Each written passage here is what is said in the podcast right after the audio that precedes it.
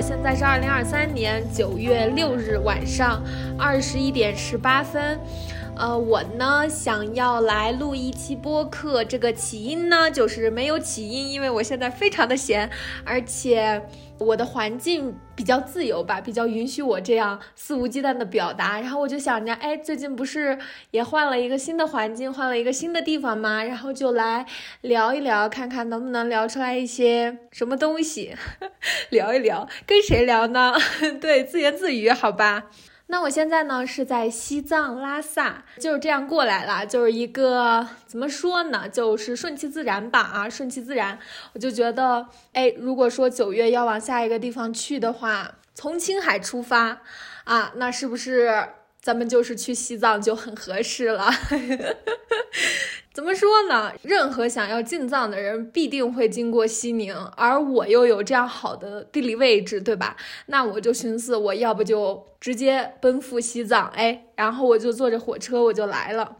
所以现在呢，我是在一家民宿里面，这家民宿还没有开业，没有开业。我为什么在这里呢？是因为那个店长他前面在招义工，然后呢，我就寻思可以啊，我就来嘛，是吧？因为我现在可能时间也比较灵活一些，我也可以在线上做一些事情嘛。那我就先来讲讲，就自从我记得上一期我在更新，我说什么零零后的自我觉醒啊，已经过了很多年。我在说什么？已经过了一段时间了，所以这中途也是发生了一些事情嘛。我再看看有没有什么可分享的。嗯，我先来分享一下我来西藏这一路吧，因为这个记忆比较鲜活嘛，我要赶紧给分享了，不然到时候就给忘记了。因为当时我来西藏的时候，我坐的是晚上的那趟火车。其实我出行并没有想着要背很多东西，就比如说他们。哎，想着要来西藏，我们是不是要备一点什么各种各样的药啊？然后备一些什么，嗯，七七八八的东西。反正这样的攻略我是没有看的。而且我的心里面就一直有这样一个想法，就是说带药其实是不太好的。就可能有些人他会觉得，哇，我要计划的周密一些，我要把。以防万一嘛，很多东西它万一可能你用的时候找不到的话，就会比较麻烦。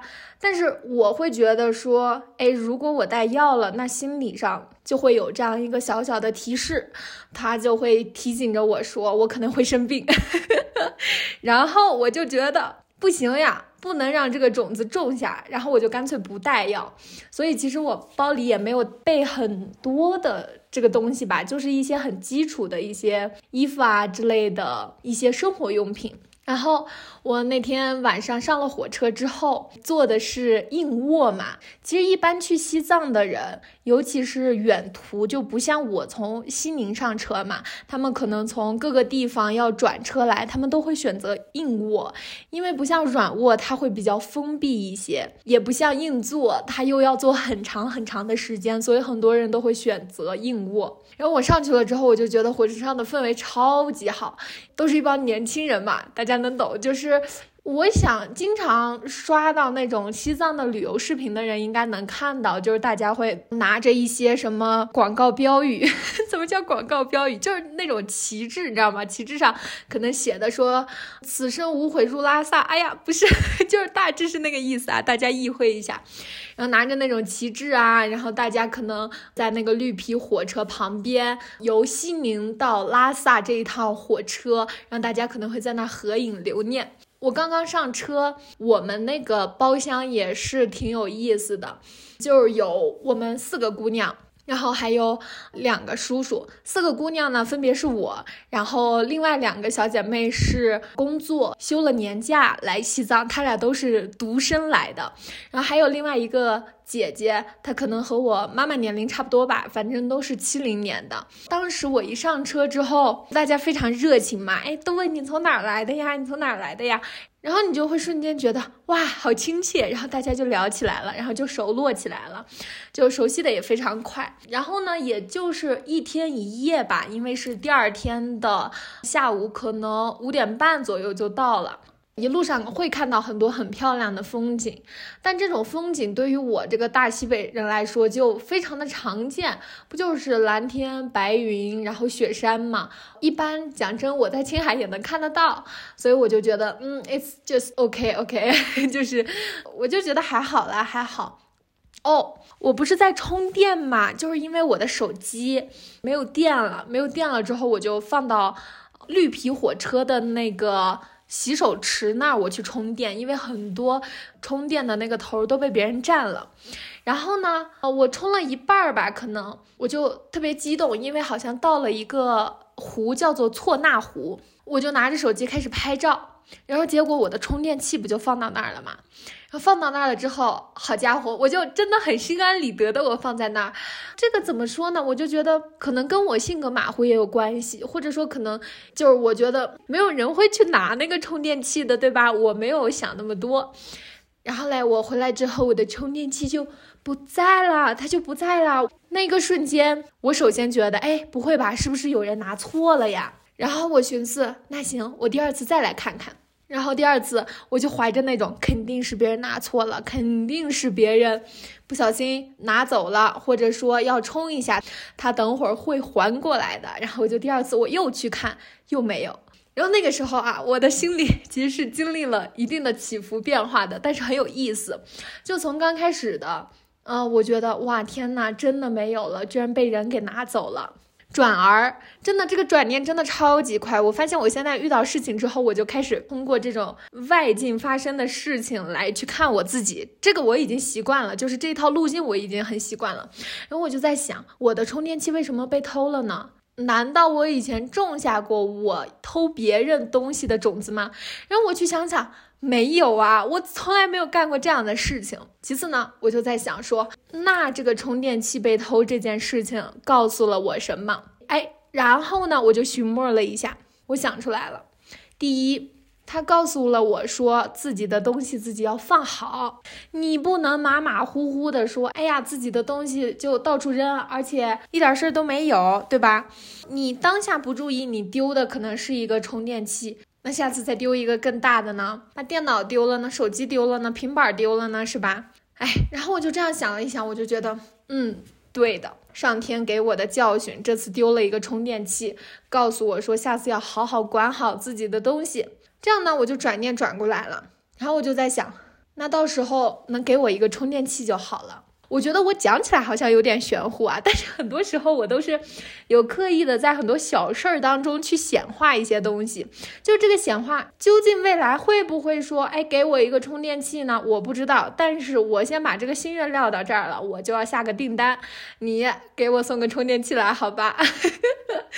嗯，后来这件事情就过了。一说起显化，我突然想起来一件事情，在上次过年的时候，我不是去长沙玩了一圈之后才回的家嘛，然后从长沙到西宁的火车，结果 特别神奇的一件事是，我当时是躺着太累了，我当时在中铺嘛，我就下来在火车上面溜达溜达，我就在那个窗外看风景，然后哇，真的超级神奇，超级神奇。当时从我的身边啊，就路过那个车小车车上面就卖各种的什么零食、小吃、饼干、水、饮料等等之类的这种东西，然后他就在喊，然后他顺着我过去了之后呢，我当时我就心念一想，我就说，哎呀，买个饮料就好了，这个水也没啥味儿，但是我没有买，我当时仅仅就是这样想了，我当时为什么不买呢？我也不知道，就是我不知道，我怎么能知道呢？我为什么不买？但是我是这样想了，我当时特别想要一瓶饮料，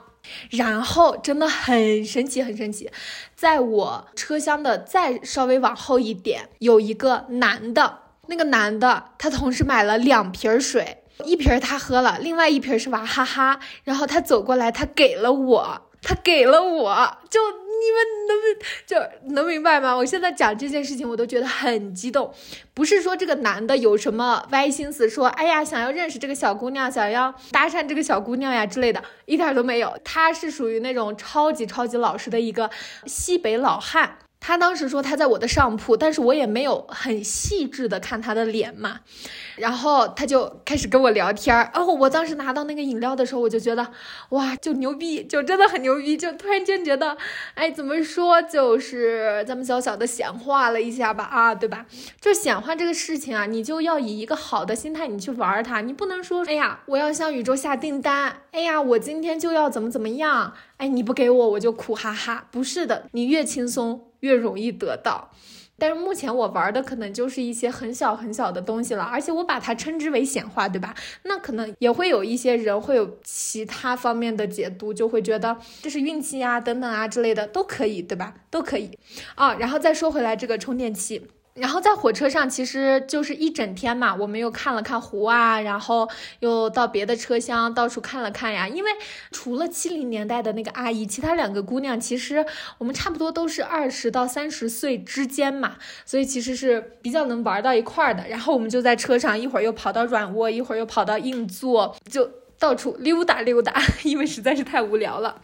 然后结果下车之后呢，我是和这边的店长说好了，这店长也是一个小伙，还挺有意思的，是一个零二年的小伙子。就是怎么说呢？虽然年纪很小，但是我感觉他社会经验是非常丰富的，就是 真的很丰富。然后他当时就骑着他的那个三蹦子，然后过来接我，特别搞笑。我不是在跟他回客栈的路上，哎，我就顺嘴一提嘛，我就说。哎呀，这个充电器啊，在这个路上被人偷了。然后他说：“行，我去我朋友客栈给你找一个，你不用买了。”然后他第二天他就给了我一个，给了我一个，就是给了我一个。然后我当时是想转给他钱的，他说那个客栈有很多，说不需要转给他钱了啊，感恩的心。然后最近其实是因为我线上的事情太多了，所以没怎么好好逛。哎，插空逛逛拉萨市，看吧。我今天让我想想哦，我今天大清早，因为今天是周三嘛，就去了扎基寺。扎是那个扎，就是 扎人的那个扎，因为在藏族里面，扎巴就是和尚僧人的意思。然后这个基呢，它在藏文里面，它其实是寺。就是数字四的意思，所以这个扎基寺，它从最初的时候其实是讲说是由四个这样的僧人来管理的，然后他就把它叫做扎基寺。那这个寺呢，它是属于拉萨市内求财最妙的一个寺，哇，真的香火超级旺，超级旺。这里面的守护神。是扎基拉姆，他是从汉地来的。以前的时候就很多在外面做生意的人会过来求一些平安啊什么之类的。但在外面做生意嘛，他很多时候其实就是嗯，怎么说呢，求财。然后慢慢慢慢好像就变成说求财很灵验。然后我们今天大清早就去这个寺里面拜了拜。哦，途中还偶遇了两个小哥，这两个小哥真的很神奇。就当时。我和我的另外一个义工小姐妹是站在那儿嘛，他们就一会儿看过来，一会儿看过来，就看得很明显。然后我当时还在想啊，这两个人我认识吗？不是的吧？然后结果就一聊天，他俩说我俩和昨天他们去南山公园偶遇的那两个人一模一样。然后他们就在反复的确认我说，你真的不是那个姑娘吗？真的很像。然后我就说，我不是，我昨天我都没有怎么出门。然后那个男生也特别有意思，就抓着我就开始问说：“哎呀，你来西藏干什么呀？哦，你是旅居啊？哦，你在做自由职业啊？哇，天呐，好酷啊！”然后就问了一大堆问题。当时我的那个状态啊，就真的很好玩。我已经从那个寺庙里面逛完了，因为很小，只需要去上一炷香。寺庙里面你去转一圈，可能献个白酒啊，献个哈达呀之类的，这个样子。我已经出来了，然后西藏的太阳又超级热，我就在那个太阳底下，然后他就一直拉着我问东问西，问东问西，我就说，哥，我们去个阴凉的地方聊，这个地方太热了，然后我们就转而到一个阴凉的地方就聊聊聊，就觉得还蛮有缘的吧。哦，今天是因为这个民宿它在装门，非常吵。然后我下午又有很多事儿做嘛，嗯，然后我就去了一个咖啡馆。其实拉萨的咖啡馆超级多。就是只要你在可能布达拉宫附近，或者说这个八廓街附近啊，你只要占据一栋楼的高处，你就能眺望到布达拉宫，所以那个景色是非常美、非常美的。然后很多咖啡馆，它可能就在顶层，你就能看到很多风景啊之类的。嗯，结束了之后呢，我自己就溜达了溜达八廓街。其实我觉得还蛮有意思的。相对来说，我自己一个人旅行要比跟很多人旅行要更快乐一些，更自在一些。因为我发现，当我一个人出来玩的时候，我能看到整个环境，我在观察，我在看。我在真正的旅行，就像如果你跟别人出来玩的话，你多多少少是要顾及到别人的感受的嘛。哎，那你们是不是路上要聊聊天啊？然后你们是不是要见一个什么样的东西，要怎么怎么样啊？互相分享啊？嗯，然后他是不是想吃这个？他是不是想去那儿？这个时候其实你会很分心，然后你可能对于环境的感知力度会下降一一些。对于我来说是这个样子的，但是我一个人的话就完全不会，就是我完全沉浸在这个里面，哇，我就觉得太有意思了，就是真的很好玩，你能注意到很多你平常注意不到的小细节。让我想想，今天我在溜达的一个 小时之内注意到了什么平常注意不到的小细节？哦，特别有意思，就是我刚来的时候，我其实还挺想拍那个藏族写真的，嗯，但是呢。我今天转了一圈八廓街之后，我就瞬间不想了。为什么？首先呢，就是这一套流程我非常熟悉。当时我去香格里拉做义工的时候，他们那个店就是一个拍藏服写真的店，然后我可能就会跟着他们去别的地方，给他们拿一些东西啊之类的。所以他们拍藏族写真的那一整套流程，其实我都非常熟悉，而且他们摆的那个手势，你知道吗？一模一样，就 真的，一模一样。拿着转经轮，你的双手要将这个转经筒的这个柄握住，四十度抬起来，然后仰望天空。这可能是一个姿势啊，然后还有就是你一边拿着转经轮，你的左手啊，你可能会稍微提一下你的裙摆，然后还有什么让我想想，哎呀，反正总而言之就是非常像，非常像，就给我的感觉就是流水线上的一套产品一样。对我为什么会有这样的体验啊？是因为我当时去版纳的时候，我是拍了那个傣族的写真照的。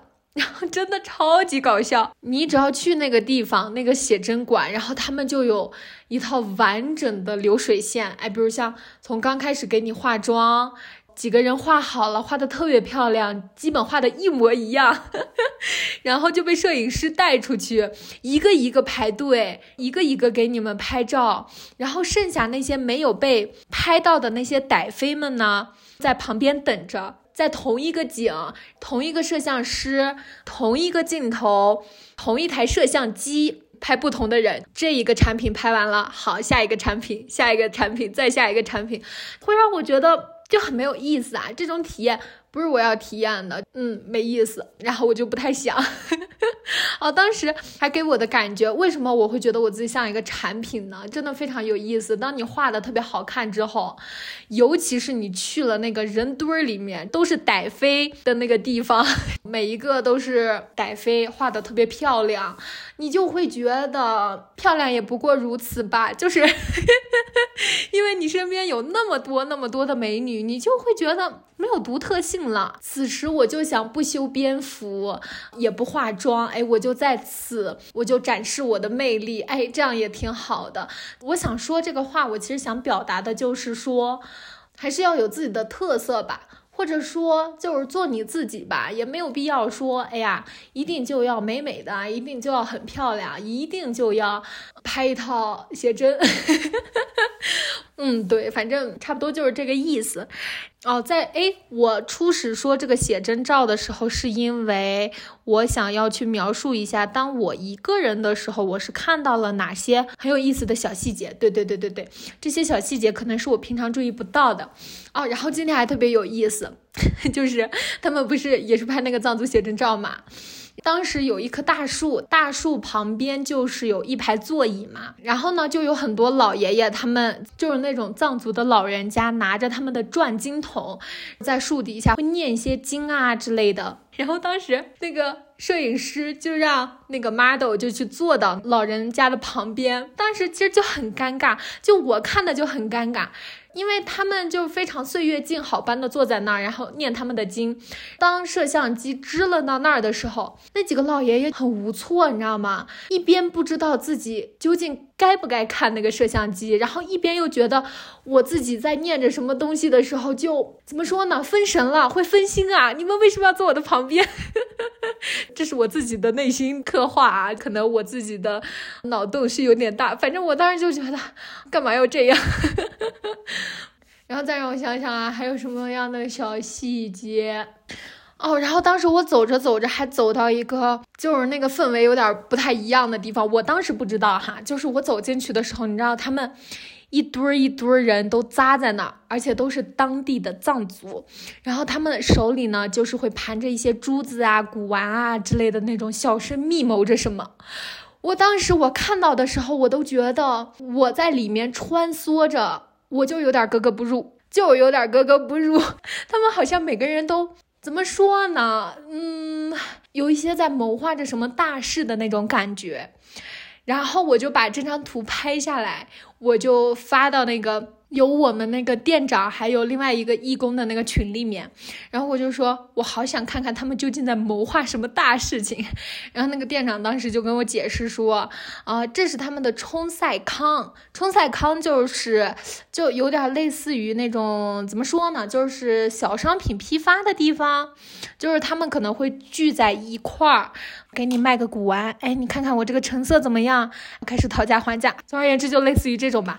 哦，我才知道，原来我闯入了这样一个地方。嗯，它叫冲赛康，对，冲赛康。然后一个人很有意思的点在于，你能观察到身边很多很不一样的东西。就比如像说，哎，这个藏族小伙长得挺帅的呀，一米八大高个儿，对吧？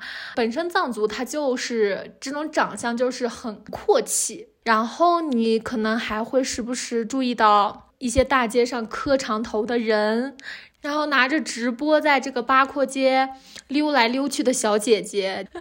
我眼观六路，耳听八方的时候，有听到一个北京的老大爷就说：“这小姑娘可真厉害，她拿着这个机子一下午都在这儿嘚不嘚嘚不嘚，一直在直播。”其实就是很多东西。我怎么说呢？我觉得就属于我自己一个人的乐趣，很多点吧，我不知道别人能不能 get 到啊。反正就是我只有我自己能 get 到，然后 get 到之后，我就觉得哇，心满意足，我体验到了，好快乐。嗯，这就是独自一个人的快乐吧。哦。然后我就要说西藏的这个吃的了，我不知道为什么我来到这儿之后，我一点食欲都没有，真的一点食欲都没有。平常我可能到十点啊，撑死，大清早到十点，我必须要吃饭，不然我就已经很饿了。但是现在我到十二点我都不饿，并不是说我没有吃的，我就算有吃的我也不饿。而且讲真，这儿的吃的吧，就是一个没有好吃的，就没有好吃的。美食荒漠吧，咱们就是说很正常的一个面也能做的那么不好吃，究竟是为什么呢？我不懂，我不明白，我不理解。然后我就打算说，这个厨房可以了，那就自己做好吗？就像今天我都感觉我自己没有好好吃饭，但是我不是很饿。我寻思最近这两天我可能是在换水土当中吧，所以就 OK 还好啦。嗯，然后我再讲一下什么事情呢？我再来讲讲前面我在青海待的时候一些印象比较深刻的事情吧。那天我在临走之前，因为我是晚上十点的车嘛，然后我们一家人可能出去在外面吃了个饭之后就回来了。我和我妈就在那个健身器材上面玩儿，因为那是我奶奶家的院子，我是从小跟着我奶奶长大的，所以对我而言那个环境都真的太熟悉太熟悉了。就我在玩健身器材的时候，我看到了很多小屁孩儿嘛，然后他们也在就跟我们一块儿玩，然后我就突然间想到了我很小的时候，为什么我这么有感触？因为我突然间发现，我好像所要追求的就是那个非常有创造力，并且真的没有那些条条框框时候的我自己。因为那样的自己真的就是太当下了，太临在了那种状态，我觉得是我成年之后再也回不到的一种状态。为什么我会有这样深刻的体验？大家应该都知道那个健身器材，比如像说咱们练腿的呀，搞胳膊的呀。就是有很多很多嘛，然后我想要给大家形容一下，当时有一个练胳膊的一个健身器材，底下有一根柱子。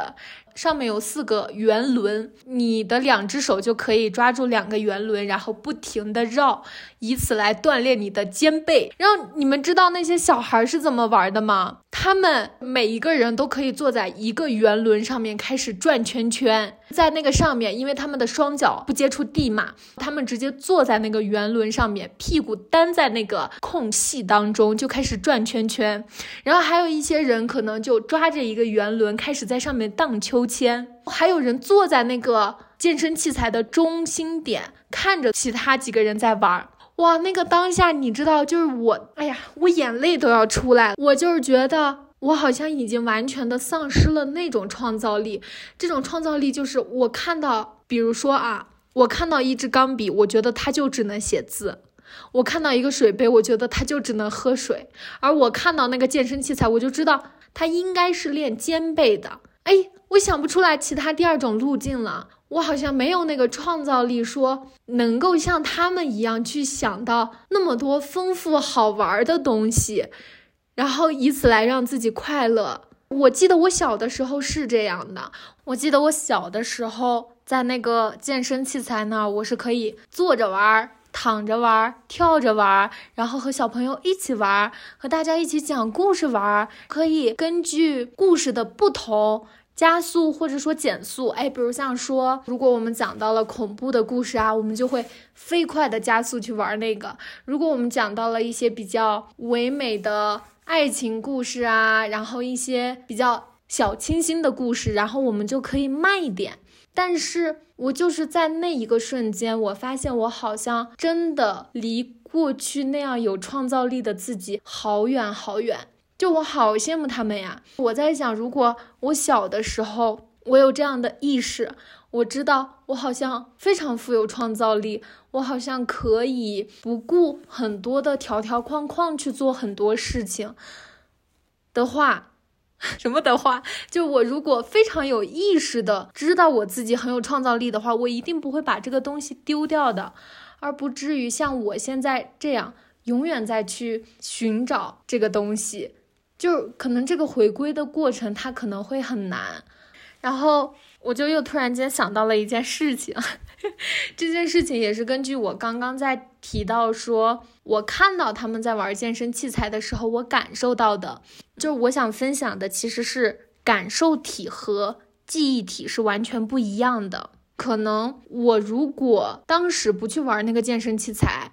我没有看到这些东西，我可能已经在脑海当中，就是所谓的记忆体当中忘记了，原来我小的时候是这样的有创造力。但是当我再回到那样的场景下，当我感受到了我自己非常的富有创造力的时候，我就可以同时连带着感受到过去我自己富有创造力的很多瞬间。我的记忆体它已经完全不记得这些事情了，但是当我的感受体在感受到了这些事情之后，那我的感受背后是带有一定的情绪的。它这种情绪可能是我在创造的时候我很快乐，我可能在创造的时候我非常的兴奋，我非常的喜悦。那么我会在那个当下同样的将所有的感受都给连带的一起，而那些。感受之下所带的回忆，它就通过你感受到的情绪一起来所有的东西。所以从这儿，我好像也感受到了为什么很多东西我们不记得，我们的记忆体没有记得这件事情，但是它却对我们造成了很大的伤害，是因为我们的大脑可能。啊，忘记了，但是它深层次留下来的这种东西，它是隐藏在你的潜意识之下，需要你在感受的时候，同时能够共振到这些场景，能够共振到这些情绪、这些感受。所以，其实释放情绪也是这样。就你可能原先你的头脑当中觉得很多事情过去了，我没有记得。我不知道。但是。当你在做释放情绪的时候，你做的是当下某一件事情，它触发到了这个情绪，而这个情绪是可以共振到一系列的情绪的，它就不是在用大脑操作，不是在用所谓的记忆体，而是在用我们的感受体去做一些事情，以这种方式才可以将更深层次的挤压在这种潜意识之下的东西，把它给释放出来。这其实是我当时。在玩健身器材的时候，我感受到的，因为我在玩的时候，我好像就突然间共振到了。小时候的我，其实和他们一模一样，就是那个时候的我简直太富有创造力了，好吗？我觉得我就是一个宝藏。哎呀，所以就其实离这样的我自己很远了吧？好像总是在被大脑框定着、框架着走，好像你要有一套这样的规则，你要有一套这样的做事方式，让你自己去形成某一个固化的行为，或者说固化的习惯，就好像没有你自己了，就好像这个创造力它就丢掉了。然后我又突然间想到一件事情，那天我打算发小红书的时候，我其实是想发一篇关于对很多所谓的过来人祛魅。就你知道，你身边会存在很多过来人，然后这些过来人他们可能会告诉你说这样是好的，你要听我的，不要去撞南墙。他们有很多的经验，很多的知识分享给你。其实我当时在想分享这篇的时候，我就是想说对所谓的过来人祛魅。我在这个文案的头一句话里面写到的是，我发现世界上聪明的人有好多好多，但是真正有智慧的人屈指可数。这句话写完之后，你知道我后面立马加了一句，不是我头脑立马加了一句，是因为我好像突然间发现，为什么我感觉真正有智慧的人屈指可数，是因为这个时候的我毫无智慧可言。就真的很妙，就是这样一个转折。我写完之后，我就突然间觉得，哇，太妙了！是因为我当下的智慧在这儿，所以我看我身边的人，好像觉得真正有智慧的人屈指可数。但是真实的情况是，如果你想知道你自己是什么样的境界，那么看看你周围的人是什么样的境界就好了。当你自己转念了之后，你看很多东西都非常非常的不一样了，就是你的那个角度。是很带有慈爱的，很带有智慧的。当你可能到达了那个境界之后，你看到的很多人他都不一样了。这是因为你的心念转了，你的心念一转，你身边全都是智慧的人。嗯，我又突然间想到一件事情，这个事情好像怎么就突然间涌出来了？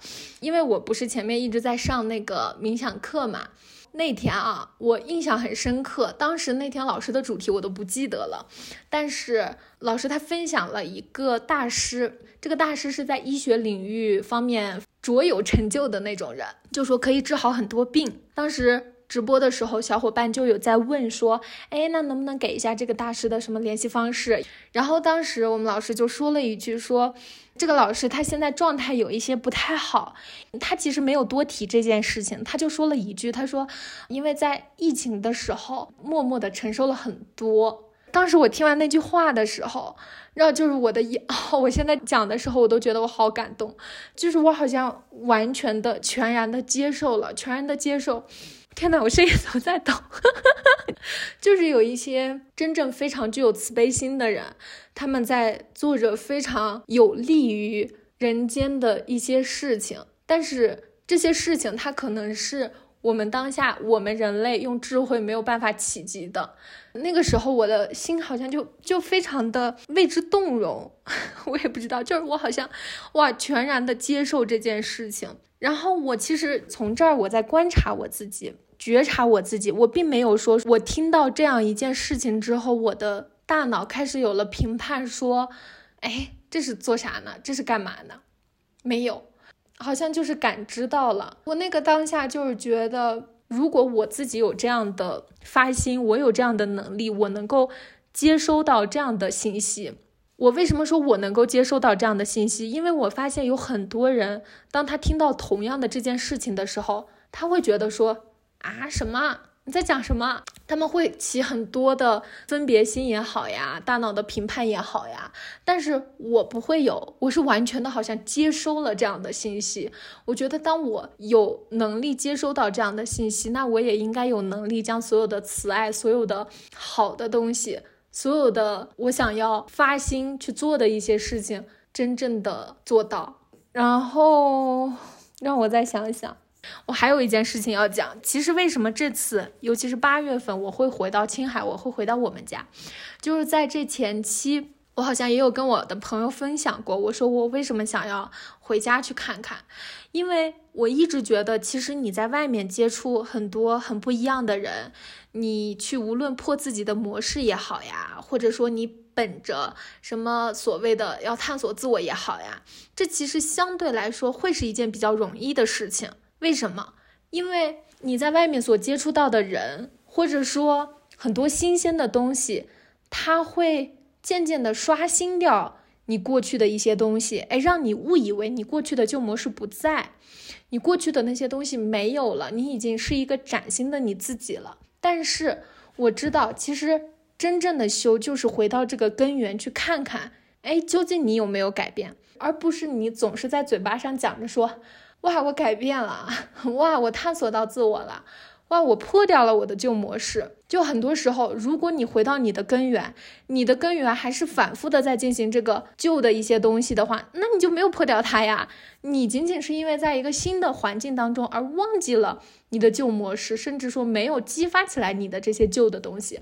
所以，其实这次回去，我好像也带着一定的这样的目的性啊。我会顺其自然的发展，我并没有说我要没事儿找事儿，但是我觉得我的心念当中是带有说，哎，我想要去看看，如果我回到了我的家庭，我是不是有所改变？我是不是看很多问题的角度会变得不一样？我是不是能够在情绪上头的时候完全的停下来，去看看究竟发生了一些什么样的事情？我是带着这样的心念，当我回到家里面的时候，我发现很多东西跟之前的那种模式是不太一样的。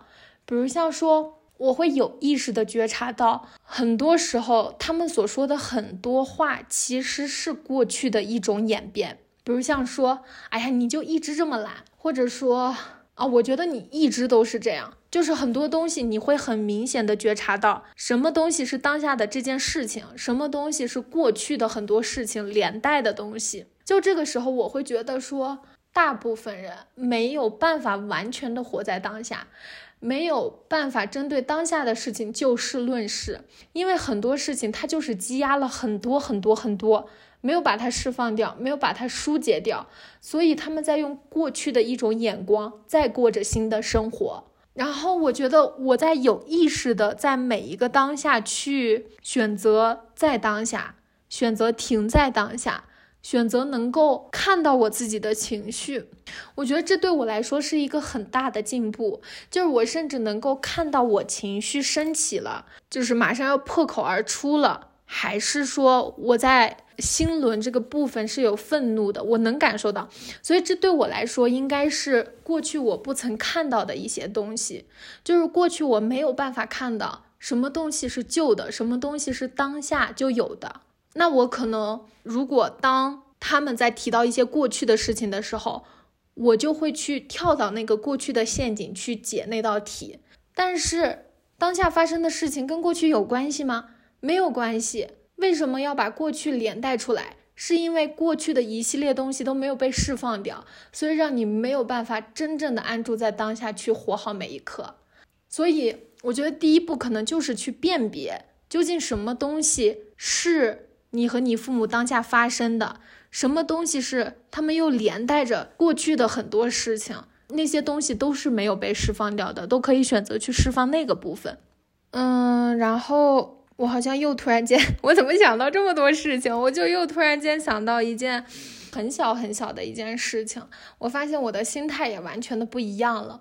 就那天我在朋友圈有刷到一条招揽学习社群的吧，就是那个朋友他就发了一条说有非常多的学习资料，比如像说什么关于 Web 三呀，然后像什么人工智能啊，什么 AI 啊，什么 AI 画图啊等等等等之类的吧，学习资料都可以免费领取，可以扫码进群。然后那个时候我就觉得以前啊，就是我可能是浅浅的对比了一下，我会觉得以前当我看到这种消息之后，我就想要无尽的索取，就是很贪婪。我会觉得我不够，我会觉得我要去学这个东西，学那个东西。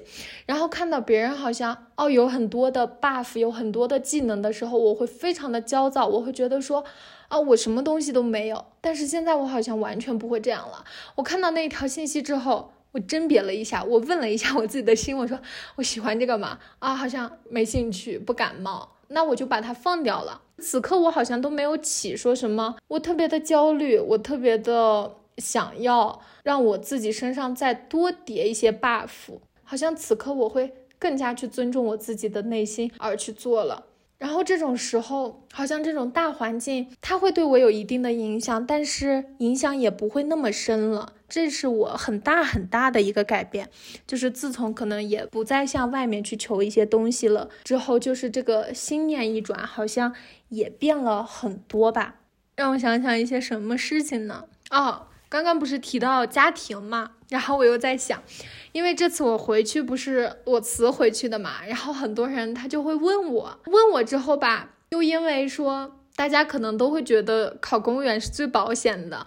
所以在饭桌上，我就会成为那个焦点，然后我就会发现，大家所要去表述的东西，其实就是下意识的一种反应。哇，真的非常的有意思。如果今天我不坐在那儿的话，他们也会下意识的去说别人。我突然间不 care 了，因为以前他们这样说的时候，我会非常的讨厌，我会觉得说，哎呀，我自己的事情你们干嘛要管那么多，对吧？我现在不会这样觉得了。我当下的那个觉察是。他们其实都是在没有意识的说着这样的话，他们就会说：“你怎么不去考公务员啊？你今天不听我的话，你以后一定会后悔的。”或者说一些什么：“哎，你还现在要这么飘着，你打算飘到什么时候去啊？”就这些东西，其实怎么说呢？就是脱口就能说出来的。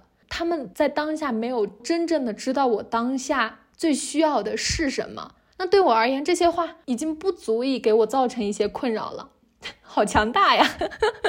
就是我会觉得说，可能我在这儿其实也突然间想到了，为什么在做教练？因为当我在和别人去沟通的时候啊，就是你会深入的去挖掘他当下的困境是什么，而不是直接给给出他指导方案，说你现在就应该干什么，而是你真正的能够知道他当下究竟被卡在哪里了。而他当下有自己解决自己问题的能力，你只需要把那些视角扩大、再扩大、展开给他看，给他看到一个更新的世界。那这样其实就是相当于一对一的定制化服务了。如果有人真正的看见你，你应该知道，那个人他是完全知道你当下的困境是什么，完全知道你面临着什么样的问题。完全能够站在你的角度上帮助你去解决这些问题。我说完之后，我都觉得哇，教练太好了。